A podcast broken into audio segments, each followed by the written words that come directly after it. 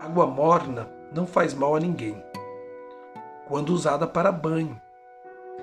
Fria ou quente pode causar transtornos de temperatura, e aí a gripe ou mesmo a febre.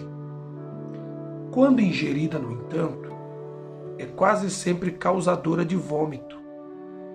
Cristo, no entanto, não está se referindo à água morna, mas sim ao espírito morno, ou seja, aquele estado espiritual de indiferença, pouco caso, desinteresse, a tudo aquilo que diz respeito a uma vida cristã mais santa e pura. Conhecendo a igreja de Laodiceia, o Senhor Jesus, ele sabia de suas fraquezas e de seus fracassos. Embora composta por pessoas crentes, sem dúvida, essas não eram pessoas de uma vida exemplar.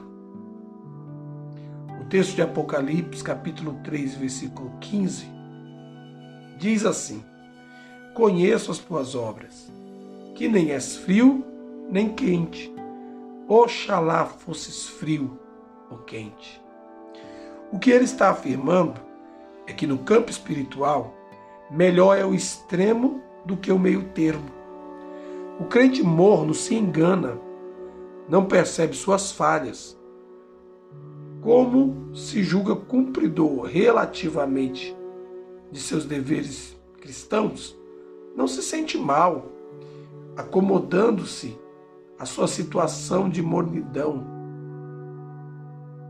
Já no extremo negativo, o crente que por qualquer motivo se distancia do Senhor, se deixando levar pelo pecado, sua frieza espiritual faz perceber que algo vai mal em sua vida, exigindo de si mesmo a reabilitação. Quanto ao extremo positivo, o crente espiritualmente vivo o problema não existe, porque este, se dedicado à obra do Senhor, vive na sua dependência, procura sempre viver uma vida estribada na pessoa de seu Salvador. O problema, portanto, reside quanto a essa mornidão perigosa de nossa vida cristã. O Senhor não aceita Daí o vômito, a que ele se refere em sua mensagem.